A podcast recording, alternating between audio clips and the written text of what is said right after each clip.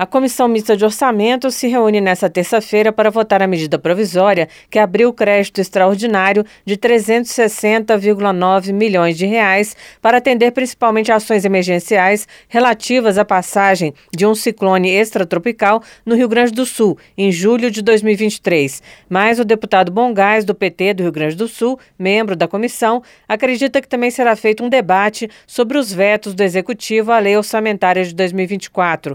Na semana passada, o deputado Luiz Carlos Mota, do PL de São Paulo, relator do orçamento, voltou a dizer que o veto de 5,6 bilhões de reais em emendas parlamentares de comissões da Câmara e do Senado foi uma surpresa. Mota afirmou que havia um acordo pelo total de 16,6 bilhões de reais e que não foi respeitado. Para Bongás, porém, o governo fez um acordo com um valor menor. O deputado afirma que o Congresso está aumentando muito as emendas parlamentares, o que prejudica projetos estruturantes como o Programa de Aceleração do Crescimento.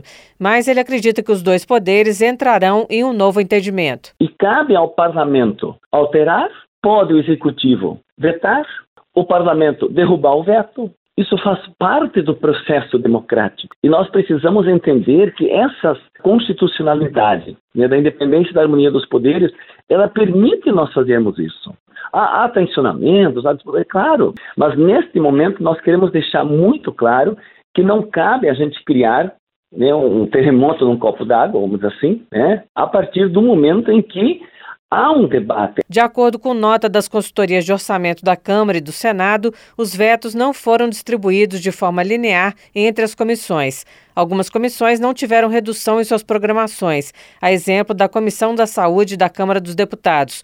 Outras foram completamente vetadas. Em valores absolutos, os quatro maiores cancelamentos ocorreram em emendas das Comissões de Desenvolvimento Urbano, Turismo e Esporte da Câmara dos Deputados e na Comissão de Desenvolvimento Regional e Turismo do Senado Federal. Da Rádio Câmara de Brasília, Silvia Minhato.